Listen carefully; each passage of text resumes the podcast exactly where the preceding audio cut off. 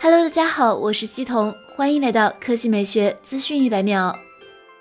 刚刚小米笔记本官微公布了这款笔记本的 A 面真机照。采用黑色的硬核机甲风格设计，官方称之酷炫的赛博朋克设计，纹理精度达到千分之一，每处细节都质感不凡，尽显强悍风范。从图片还能看出，Redmi G 笔记本除了左右两侧的接口外，在后面也集成了多个接口。包括网线接口、迷你 DP 接口、HDMI 接口和电源接口。这种安排可以在外接显示器时，正面看上去更为简洁。根据此前爆料的信息，Redmi G 笔记本采用十六点一英寸屏幕，一百四十四赫兹高刷新率，百分之百 sRGB 高色域，搭载十代酷睿 i7 处理器加高性能独显，搭载飓风散热二点零系统，六重立体散热设计，游戏战力持久输出。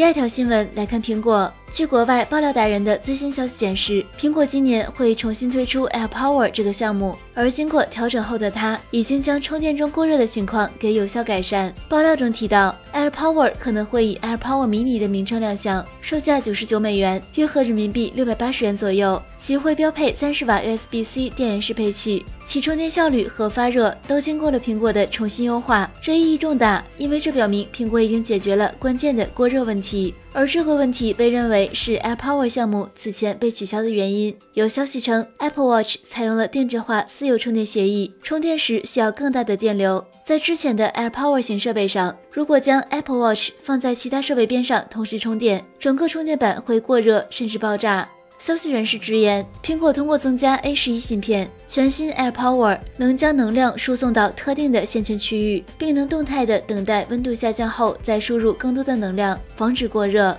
好了，以上就是本期科技美学资讯一百秒的全部内容，我们明天再见。